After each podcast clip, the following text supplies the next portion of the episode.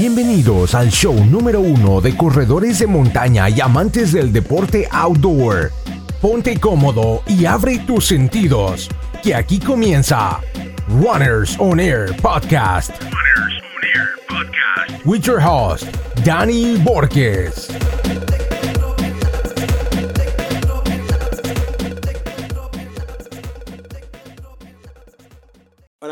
De Runners on Air, aquí nos encontramos hoy en un nuevo episodio con un invitado muy especial. Él viene desde Ecuador, Joaquín López del equipo UA Internacional. Eh, Joaquín, ¿cómo estás? ¿Me escuchas bien? Sí, perfecto. Hola Dani, hola con todos y bueno, muchas gracias por esta invitación. Feliz de compartir con ustedes. Buena, genial. Para quienes no lo conozcan, les voy a hacer un pequeño resumen. Este joven tiene 28 años, nació el 92, eh, tiene un prontuario, se podría decir, amplio ya. Comenzó, si no me equivoco, a correr o a competir el año 2014. ¿Estoy bien en eso? Uy, eh, sinceramente ya no me acuerdo exactamente el año que empecé.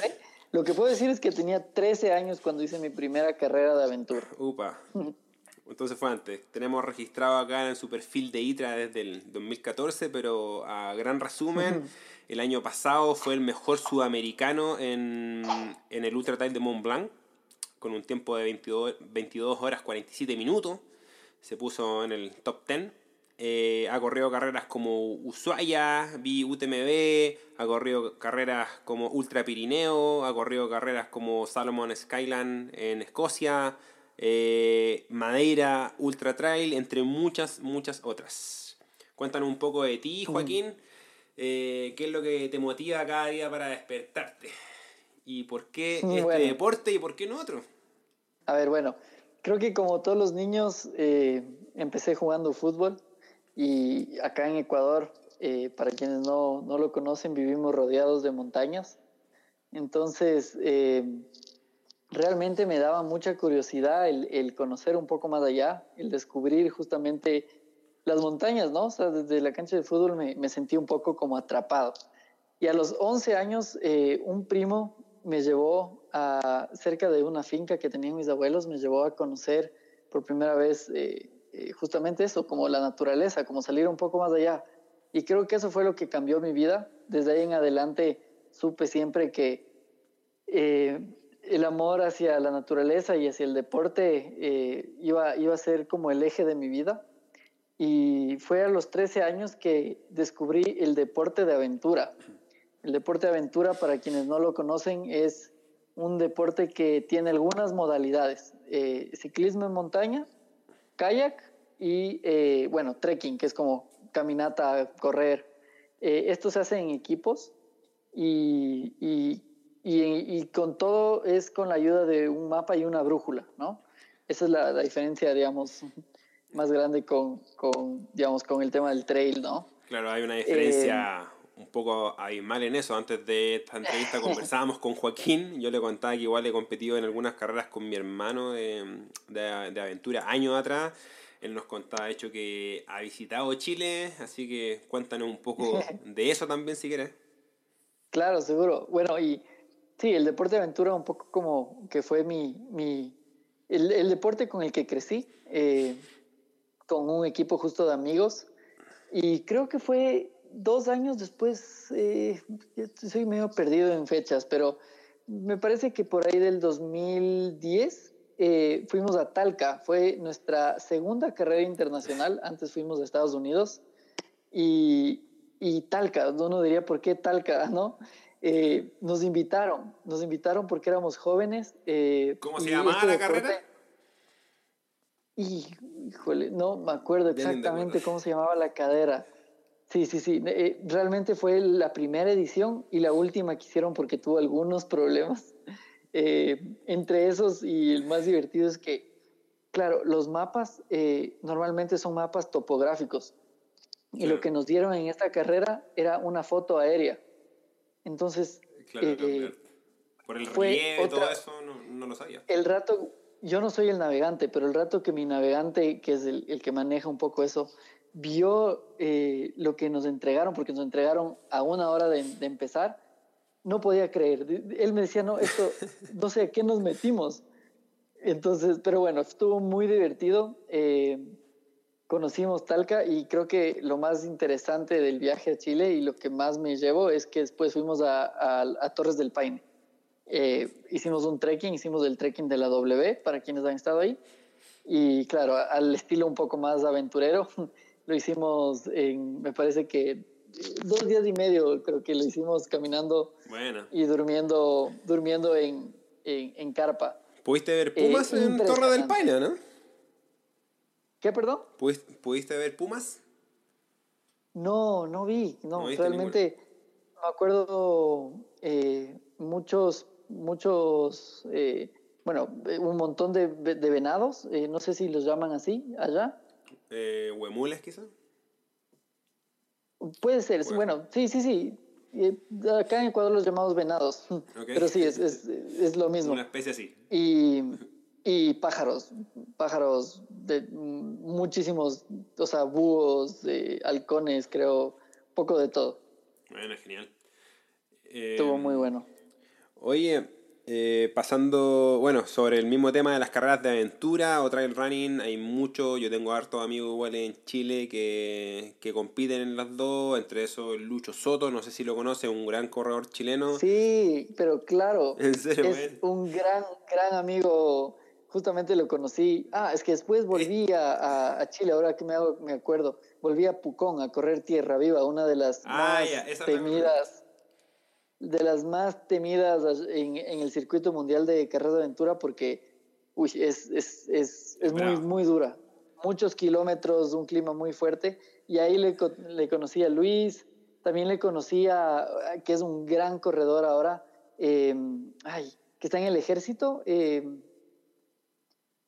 ay, no me acuerdo el nombre, ya me voy a acordar. pero, esta, esta, eh, semana, esta mañana Samuel, Samuel Morales. Ah, ok, ok, ok, esta semana, gran corredor, gran corredor y...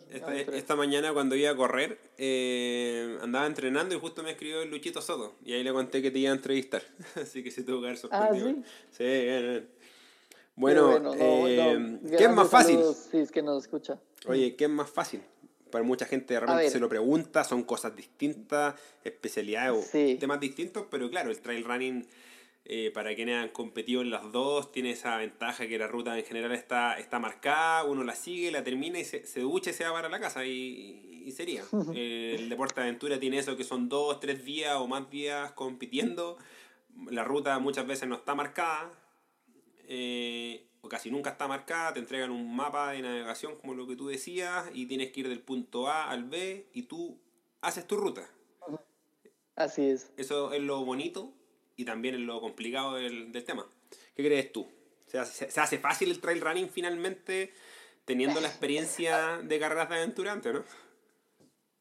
A ver, si es que lo vemos por un lado competitivo, yo sinceramente creo que el trail running es más demandante porque eh, se requiere de un nivel físico eh, muy, muy bueno. Eh, realmente si es que uno llega a una carrera de trail y no está bien preparado y quiere ir a pelear buenas posiciones, sobre todo en Europa. Bueno, yo ya aquí en Sudamérica igual cada vez hay un nivel mucho más fuerte. Eh, es, es, es, durísimo, o sea, realmente se sufre mucho eh, muscularmente, eh, em, emocionalmente también. realmente hay que sufrir mucho, hay que tener una, una cabeza un poco masoquista para aguantar el dolor. En cambio, eh, la aventura yo lo veo como es un deporte eh, que es una pelea más constante con la mente, eh, de aguantar un poco más el frío, tal vez de aguantar el hambre, y es, un, mucho un trabajo en equipo, ¿no? Que eso es, también algo clave. Muchas veces cuando uno está muy mal, tiene un equipo atrás que, te va a ayudar con, a cargar tu mochila, que te va a dar algo más de comer, te va a dar una extra equipamiento para que te abrigues en cambio, en el trail estás solo, ¿no? O sea, bueno, a la final llegas a los abastecimientos y toda una ruta y un, eh, bueno, todo, todo, una logística también que te, te, ayudan a que cumplas la meta, pero, pero eh, realmente se sufre, se sufre, se sufre la fatiga, ¿no? Eh, cada uno tiene su encanto. Me, me encantan los dos y algo que hasta ahora no he logrado hacer es especializarme en uno Eh, mi entrenadora cada vez que cada vez que corro una aventura me jala las orejas, eh, pero pero mi corazón realmente está dividido en dos y y realmente creo que la aventura da muchos muchos eh, años de vida al alma, porque quita muchos años de vida tal vez al, al, al cuerpo. Sí, pues no, es un deporte duro, se, eh, se sufre, se vive de forma distinta y estoy de acuerdo con, con lo que tú decías. Eh, cuando compites en aventuras tienes por lo menos un compañero de equipo que va, con, que va contigo, si es, que no, si, si es que no es un equipo de cuatro, y tienes mucho más quizás so, soporte en parte en algunos aspectos en temas logísticos, porque es una carrera que aparte demanda mucho logístico, sí. pero a la vez el, tra el, trail running, claro, es un poco más, más intenso porque uno sabe la cantidad de kilómetros, sabe la ruta, sabe que tienes una sí. cantidad de corredores adelante, sabes que vienen en la misma ruta mil, dos mil corredores atrás tuyo, entonces una presión por esa parte un poco más, de repente en las carreras de aventura se puede manejar un poco más con los puntos extras, que si es que vas para allá recortas una hora, si es que haces esto o no, un mm. día tu equipo terminó dos horas por delante, entonces el día siguiente pueden ir un poco más tranquilos si hay mucha ventaja, así un poco el tema, pero bueno. Exacto. Oye Joaquín, eh, algo escuchaba y tienes entrenadora, tú eres también entrenador, ¿a qué te digas en tu, en tu, en tu día a día? Cuéntanos un poco de ti antes que comencemos con otras preguntas más específicas respecto a tu experiencia el año pasado en, en, la, en la UTM, que yo creo que claro. no soy el uni, la, la, única persona que te está escuchando que decir, oye, bueno, pero uh -huh. este tipo, Camán, viene de Ecuador, es un sudamericano, un latino como yo, eh, antes se nos veía difícil quizá a los, sudamericanos ir a Europa, que nos vaya bien en las carreras, cada día se está haciendo un poco más frecuente y el año pasado claramente tú fuiste un gran ejemplo que, se puede y, te metiste ahí en el top 10. Bueno, para la primera pregunta, eh, yo estudié marketing y en mi tercer año, que mi universidad tenía un intercambio, me fui a Estados Unidos, a Oregon, que es un estado que vive del deporte al aire libre, del deporte outdoors. Realmente todo el mundo va a sus trabajos en bicicleta, eh, la, gente, la gente desde niño sabe cómo usar un mapa y una brújula, salen a las montañas. Y ahí, eh, ahí es donde descubrí la pasión por enseñar. Eh, dediqué todo un año a estudiar una, una, bueno, hice una carrera que se llama Ciencias del Ejercicio, Ciencias del Deporte también, si ¿sí lo dicen.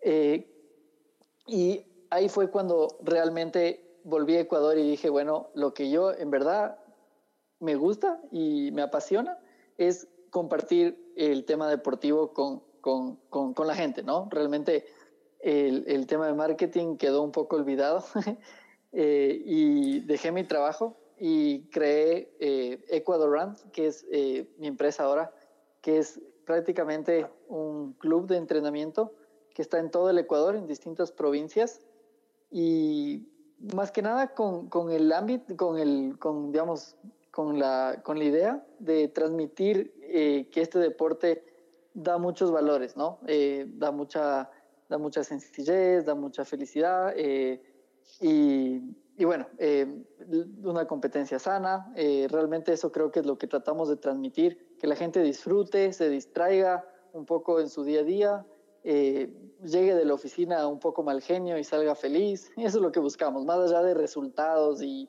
crear así deportistas de élite, buscamos que la gente disfrute de, de, de este deporte, ¿no? Así que bueno, eso, eso es ahora mi trabajo. Ya me estoy especializando también más en entrenamiento personalizado. Esto era más como un tema grupal, de comunidad. Ahora ya también eh, ya tengo eh, algunas, algunas personas que más bien entrenan conmigo personalizado eh, para cumplir sus metas. Y creo que eso para mí es lo más gratificante. Más allá de cualquier resultado propio, cuando un, un alumno o alguien que, que entreno logra, logra cumplir un sueño, para mí es, es increíble, es realmente muy, muy gratificante. Oye, sobre lo mismo, bueno, ¿ocupas alguna plataforma uh -huh. online eh, para esto? Por ejemplo, yo igual entreno gente, eh, a casi todos ellos le hago su plan a través de Training Peak. ¿Tú ocupas Training Peak? Claro. ¿O haces entrenamiento grupal en un parque? ¿O no te gustan las plataformas online? Para que la gente en Chile y en Sudamérica que está escuchando este podcast especialmente te escuche y quizás el día de mañana uh -huh. dice, no, ¿sabéis qué? Joaquín me, me gustó su, -huh. su onda, lo que hace, quizás puede ser mi entrenador, da lo mismo si es que vivo o no ahí en la ciudad donde él está. Claro. Bueno, eh, nosotros empezamos justo con, con, un club, o sea, un tema presencial. La gente venía a las clases en los parques de las ciudades y entrenábamos todos juntos. Ya en base a la, a la pandemia y todo lo que estamos viviendo, ya hacemos mucho más de entrenamiento personalizado y no usamos todavía una aplicación estilo Training Peaks. Yo, yo la uso porque mi entrenadora me entrena por ahí. Nosotros eh, prácticamente usamos mucho la comunicación uno a uno y mandamos tablas hechas a la medida por Excel. Entonces, eh, eh, se basa muchísimo, muchísimo en la personalización en base a, a, a, lo que cada persona quiera lograr y quiera hacer. Es decir, eh, si es que esa persona un día quiere mover un entrenamiento, ¿sí? un día no quiere correr y quiere montar bici, lo puede hacer. Tenemos un estilo un poco, un poco relajado. Lo que buscamos es medir la satisfacción de, de la semana en base, eh, el éxito de la semana en base a la, al disfrute y a la satisfacción, más allá de los kilómetros que recorrió o el desnivel o todo, ¿no?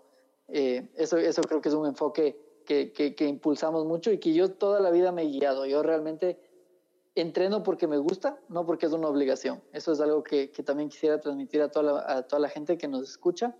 Para mí el entrenar es mi momento, es, un momento donde mis ideas son más claras, en donde he sacado las mejores respuestas a, mis problemas y a mi vida y, y me encanta, ¿no? Eh, nunca para mí es una obligación. Bueno, eso es una filosofía importante de transmitir siempre a la gente que te conoce, el finalmente ser transparente con, con, con tus clientes o alumnos o como lo, o como lo quieras llamar, como a tus claro. pupilos, es eh, finalmente lo que uno busca cuando tiene un mentor, un entrenador, alguien por, por delante. Eh, pasando eh, a lo que te preguntaba sobre tu experiencia el año pasado en la UTMB o en uh -huh. general, dejémoslo en carreras de, en Europa cómo es el nivel quizás sudamericano o qué fue quizás lo que hizo que el año pasado en verdad te fuera bien. Tienes ya una vasta experiencia compitiendo en carreras en Francia, en España, en Portugal, en distintos países de Europa y el año pasado la UTMB fue una más de ellas, pero sin duda todos sabemos que es como el mundial de, de este deporte, en la carrera mm, sin duda una de las más importantes del mundo, si es que no es la más importante o por lo menos sin duda la más la, donde todos los corredores quieren estar, o sea, no, no hay duda de eso. Sí, eh, sí, no hay duda.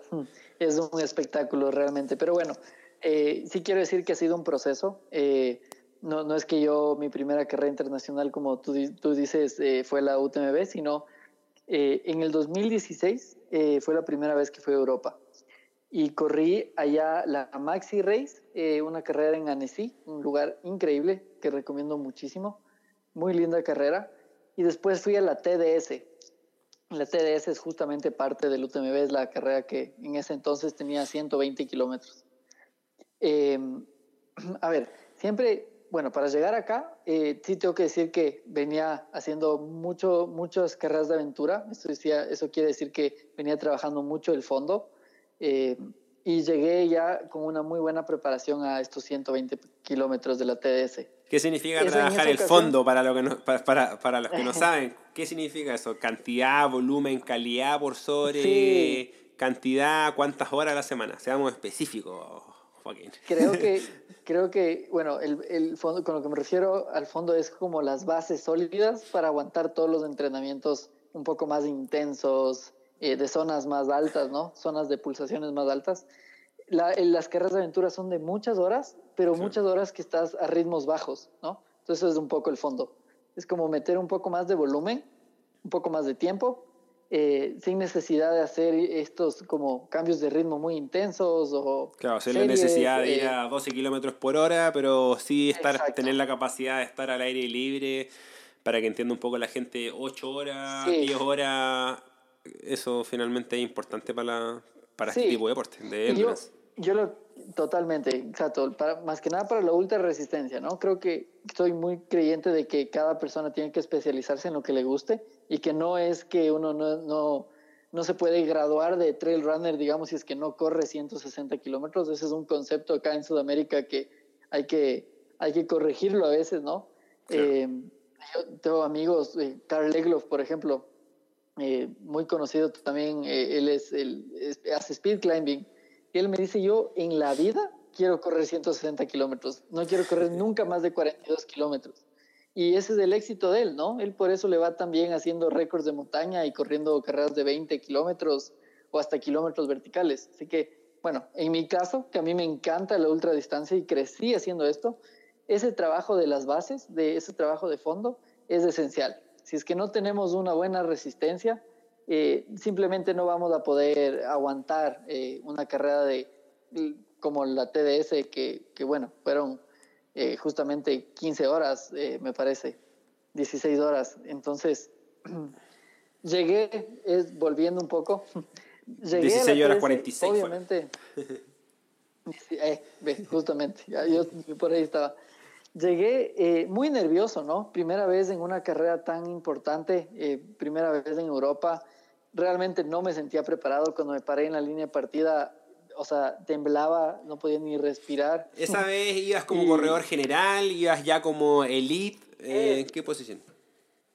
Para, para, bueno, para contar justo eh, qué, qué, es lo que me, me llevó allá, eh, en el 2016 justamente fui a la carrera Maxi Race y así como, como futbolista, creo que en la Maxi Race quedé doceavo.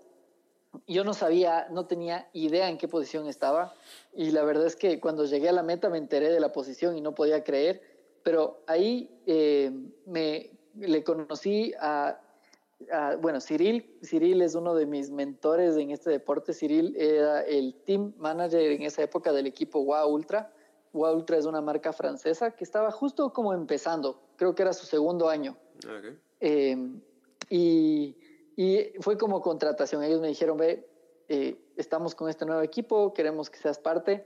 Eh, vamos, a, vamos a estar en, el, en la TDS, así que eh, si puedes, te podemos pagar el hospedaje. Y para mí ya eso era, pero una cosa increíble, o sea, no puedo creer.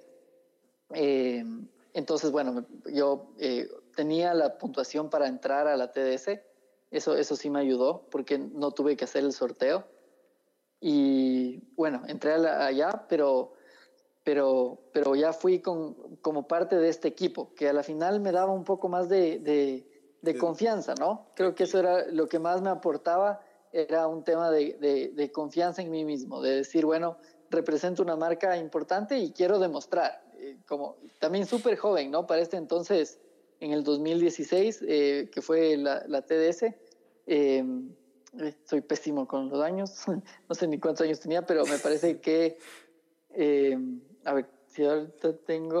Ahora tienes 28. Tenía,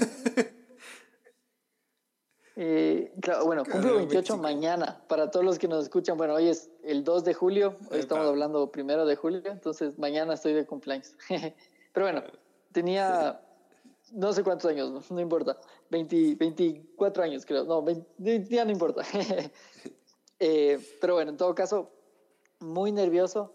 Eh, comencé a correr y realmente creo que como sudamericano eh, es, es, es, algo que, lo que hablábamos, si uno está allá, es imposible no llegar a la meta. Yo solo decía, yo voy a dar mi mayor esfuerzo, no me importa en qué posición esté, pero lo único que quiero saber es que voy a cruzar esa línea de meta, número uno, y número dos, voy a cruzarla sabiendo que di absolutamente todo lo que tenía. Pero nada más.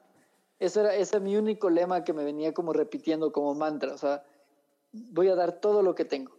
Y así fue. Eh, prácticamente fui pasando gente, igual no sabía la posición en la que estaba. Eh, pasó que llegué al último abastecimiento en Contamines, eh, que es aproximadamente 30 kilómetros antes de la meta. Y ahí mi novia, que también estaba conmigo, que me estaba haciendo abastecimiento, me dice, estás catorceavo. Yo, claro, igual, casi, se me, o sea, casi me desmayo porque no podía creer. Y solo me dice, estás, Ana, estás muy cerca del, del décimo. Cuando, o sea, no me acuerdo cómo me dijo, pero me dijo como que cuando llegues a meta vas a estar décimo. y, y me acuerdo salir de ahí solo pensando, más allá de la posición, solo pensando en que tengo que, tengo que como que rendir frutos a, a, quienes confiaron en mí, justamente mi novia que estaba haciendo mi abastecimiento, esta marca que me estaba auspiciando y creyó en un sudamericano cuando todos eran franceses. Eh, entonces, solo fui pensando en eso, más, que en mí, pensando en, la gente.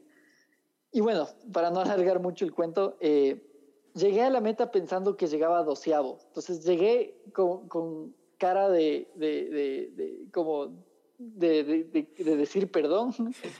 Y me enteré que estaba llegando décimo. Yo no me di cuenta cuando les pasé a las personas, eh, digamos, a los otros corredores, porque eh, había una, una, parte donde había... Puesto de abastecimiento. Era, era, era, justo como una cumbre y había como ir a, exacto, había como desviarse, como a coger eh, agua o, o, cosas, y ellos estaban ahí, yo no les vi. Tú pasaste no nomás. no rellenaste de agua, nada. Exacto, exacto. Y pasé a dos personas sin darme cuenta. Entonces yo pensé que estaba doceavo. Y el rato que estaba entrando a, a, a Chamonix y venía, venía, y esto no les voy a mentir, venía con un corredor que estaba a 300 metros atrás mío. Y yo, él, o sea, yo pensando que yo doceavo y él el treceavo. Y el rato que estaba entrando a Chamonix me dicen que estaba décimo. Y este, este, el otro corredor venía atacando, pero como si fuera, obviamente, el último kilómetro. final, claro. Entonces me tocó, claro, o sea, dejar todo y bueno, ya sí logré sostener ese top 10, pero creo que ese, ese fue como, ese fue el inicio, digamos, para mí de decir, bueno, eh, quiero, quiero dedicarme un poco más a esto. Eh, me encanta, me encanta las sensaciones de, de competir. Eh, quiero descubrir un poco más sobre el Ultra Trail Tour, que son todas estas carreras de, digamos, de larga distancia. y, y más que nada, eh, nada, eh, creo que como profesionalizar un poco más del tema, ¿no? Obviamente, y, tengo que decir que no es que, puede decir, vivía del deporte. A mí igual, lo único que me daba era los hospedajes en las carreras. Yo con eso estaba feliz y todos mis ahorros me gastaba en los pasajes y en las inscripciones. Pero así fui creciendo. Eh, así fui a Aiger Ultra Trail, así fui a Madeira y creo que la carrera más representativa, se puede decir para mí, más, eh, más emocional, eh, fue Madeira. Eh, Madeira en el 2018 fue la primera vez que me pude meter en un podio, de, o sea, subirme al podio de una carrera del Ultra Trail World Tour, ya que quedé séptimo. En la TDS, a pesar de que quedé décimo, solo premian a los cinco primeros. Ah, no sabía, pensé, que era, pensé, que era, el top ten igual. No, es solo los cinco. La única que premia al top 10 es la UTMB. Las otras son solo los cinco. Entonces no tuve esa experiencia real de subirme al podio con, con el resto de corredores. Y esta carrera en Madeira fue la primera vez que tuve eso. Y, y bueno, realmente que... Bueno, deja contarle un poco a la gente sobre eso, porque Madeira, para la gente que no la conoce, yo eh, hablamos antes de esta entrevista con, con Joaquín, le contaba que tenía un tres carreras en Europa. Una de esas carreras de Europa era hecho Madeira, Ultra Trail. Uy. Eh, así que, de hecho, fue la carrera que más me dolió, honestamente. Este año competía en la CCC también, en la UTMB, pero el año pasado ya fui allá, entonces era como, ya, ok, yo quería ir a Madeira, un sueño. Es una carrera de las del Ultra Trail World Tour eh, por lo que sé, de las más duras, si es que no la más dura, eh, son 114 kilómetros, 115 kilómetros con 7.280 metros de ascenso. Y para que ustedes sepan, los Elite Internacional, eh, top top, la hacen en 14 horas, casi 15 horas. Este joven que está hablando con nosotros la hizo en 15 horas 6 minutos. Me acabo de dar cuenta, así que una máquina con quien estamos hablando. Dura, ¿no? A ver, bueno, eh, eso, eso quería decir, bueno, cuando acabé la TDS, Cyril, que era justamente este, la persona que les comentaba, él fue el que me dijo, yo sé que tú vas a llegar al podio del UTMB. Y claro, yo le dije, estás loco, o sea, no, o sea, no, no, no, me, no creo que estoy listo. Y me dijo, no, no, no, no el próximo año. Yo te recomiendo que hagas estas tres carreras antes de ir al UTMB y vas a ver que lo vas a lograr. Y él me recomendó ir a la Trans Gran Canaria, ir a Aiger Ultra Trail e ir a Madeira Ultra Trail. ¿Por qué? Porque cada una tiene aspectos específicos que uno se encuentra en la ruta de UTMB. ¿sí? Eh, por ejemplo, Transgran Canaria es de correr mucho. ¿sí? El UTMB tiene secciones que hay que correrlas bien rápido, o sea, hay que estar muy bien corriendo. ¿sí? El Aiger Ultra Trail, en cambio, es la, es la carrera del Ultra Trail World Tour con más desnivel por kilómetro. ¿sí? Esa es todo sube o baja, no hay más. no hay más. Tal cual. Y de ahí Madeira Ultra Trail prácticamente me dijo, vas a sentir mucho calor. Es una carrera muy caliente, que también el UTMB normalmente era una carrera de mucho calor. Eh, bueno, este año el que fui también estuvo súper caliente, pero tuvo un par de años un poco fríos. Eh, pero bueno, en todo caso me dijo, es una carrera que vas a sufrir mucho por el calor y por el terreno. El terreno es técnico y hay secciones técnicas igual en el UTMB, así que esa fue su explicación. Y hice tal cual lo que me dijo. Después de la TDS fui a Transgran Canaria, a Aiger, y después fui a, a Madeira. Y hasta ahora, ya habiendo corrido el UTMB, puedo decir que es la carrera que más recomiendo. Es un lugar impresionante, la gente es eh, algo espectacular, la energía de la gente es espectacular y la ruta es, es un sueño. Es muy dura, muy, muy dura, pero muy, muy linda. Realmente es, es, de los, se puede decir que de los lugares más lindos que he tenido la suerte de, de conocer.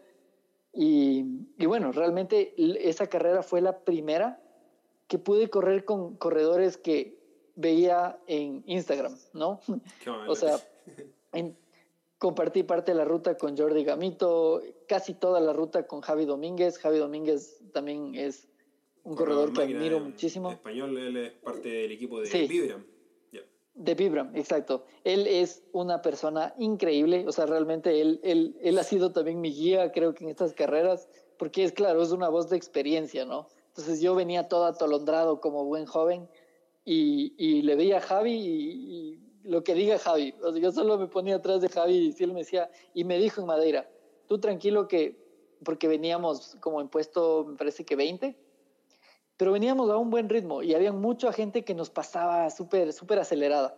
Y él me dijo, tú tranquilo que vas a ver que dos subidas más allá les vamos a pasar a todos. Y yo le hice caso, porque yo en ese momento sentía energía para hacer lo mismo que todos estos corredores. Y yo me quedé con Javi, me quedé, fuimos toda la carrera juntos y tal cual. En las últimas subidas de la carrera pasamos como a 10 personas y ya nos metimos los dos en el top 10.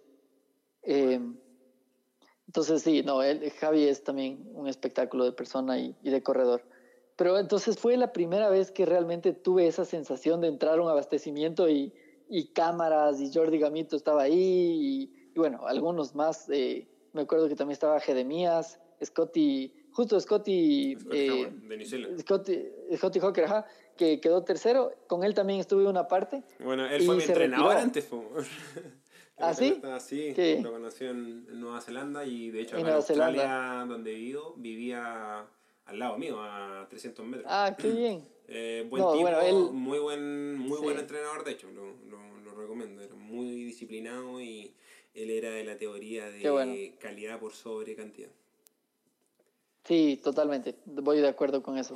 Pero bueno, en todo caso, él se retiró en esa carrera, me acuerdo que justo porque eran del equipo Vibram, estaba Gedemías, Javi y Scotty y yo. Entonces eran tres Vibram y yo en la mitad. Entonces nos seguían cámaras y todo y, y, claro, yo trataba de ponerme atrás para no, porque así trataban de hacer cámaras para el equipo. Entonces yo me ponía atrás como para no salir y no fregarles las tomas.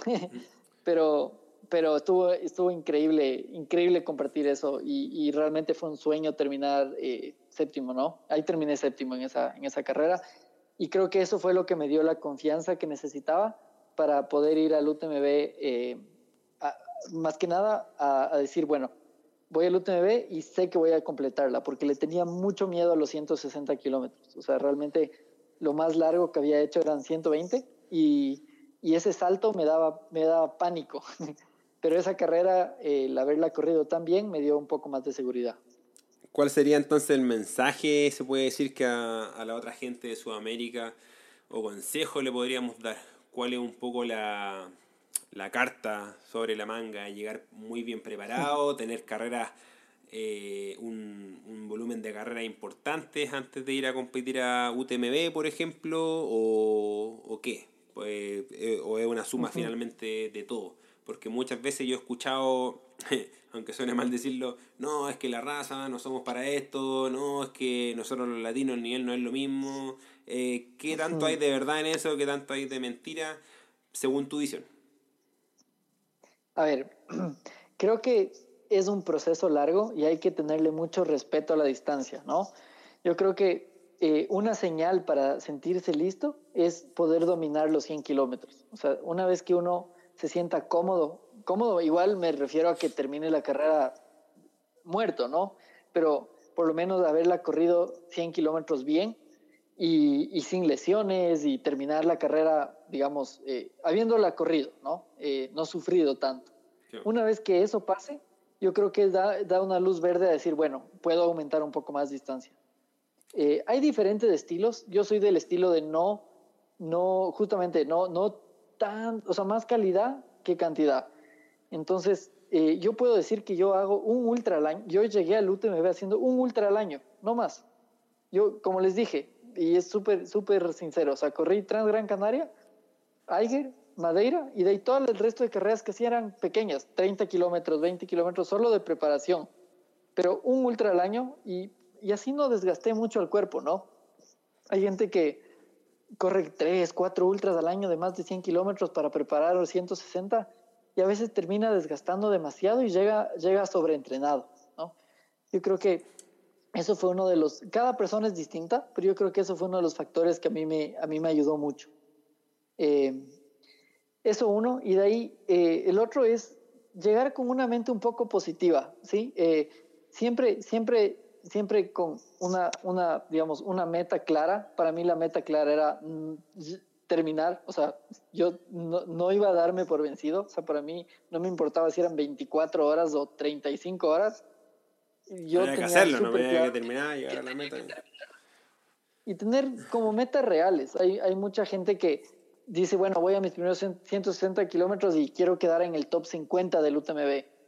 Y, y claro, tal vez falta un poco de investigación atrás. Eh, yo, yo lo que hago mucho es justo, bueno, corrí con Javi Domínguez, eh, sabía que estaba en un nivel similar, digamos, eh, vi sus tiempos y dije, bueno, él me gana, él es mejor que yo, tiene mucha más experiencia, pero ya era una referencia. Entonces dije, bueno, yo creo que puedo llegar a una media hora más atrás que, entre media hora y una hora más atrás del mejor tiempo de Javi.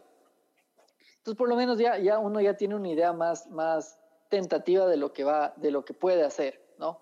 No ir solo a votar un, a lanzar un número con decir quiero llegar en el top 10, porque no se trata de la posición. Puede ese año venir a correr Jim Wamsley con Killian, con Toffol, con 20 corredores, y otro año vienen, vienen muchos menos y, y no se retira nadie, ¿no? O hay años que se retiran miles.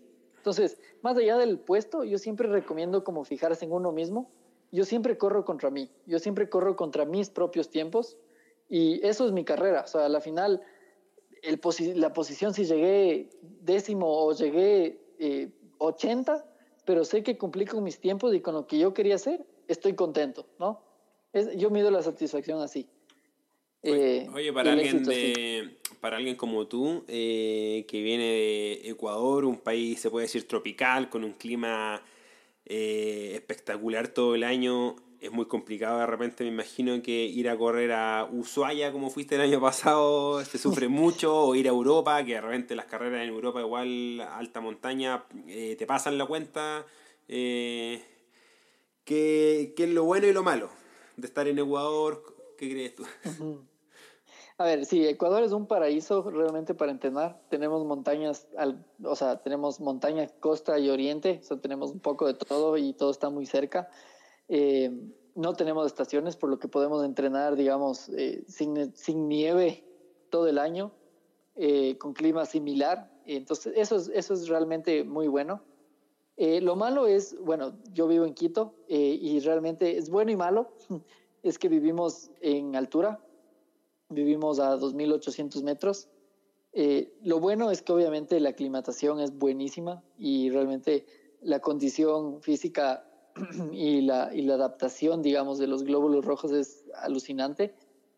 Cuando bajamos al mar eh, nos sentimos que volamos.